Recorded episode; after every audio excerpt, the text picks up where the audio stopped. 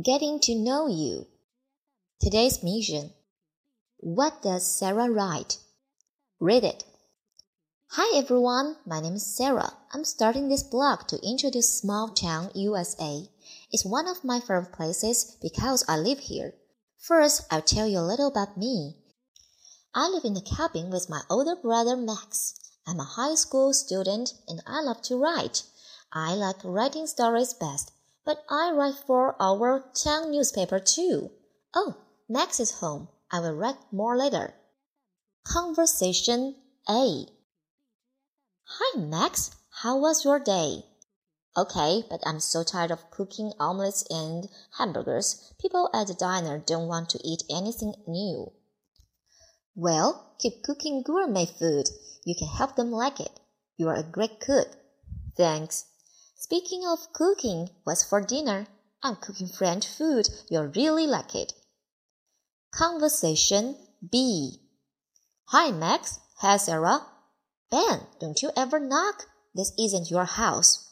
I know, but it's Max's house and he's my best friend. Yeah, and he comes here a lot. Sometimes I don't like that very much. Max, I'm fixing this really great car. You'll have to tell me about it. Can you stay for dinner? Sure. Question of the day. Do you like to make new friends? Why or why not? Today's mission. Where are Sarah's parents? Read it. In small town, we have a really great diner. It's called the diner. Everyone likes to come here to eat and talk. It's a fun place to be. Max works here. He's the cook. The waitress at the diner is a great woman. Her name is Renee. She's so kind and friendly. She gives good advices too. Conversation A. Hi, Sarah. How are your parents? Fine. I talked to them last night. They're traveling in Europe right now. Are they making another documentary film? Uh huh. They might finish it by Christmas. You really miss them. I do, but I like living with Max. I mean, Elvis. Max really enjoys dressing up like Elvis or other famous people is a strange hobby. Question of the day. What is one of your hobbies? 单词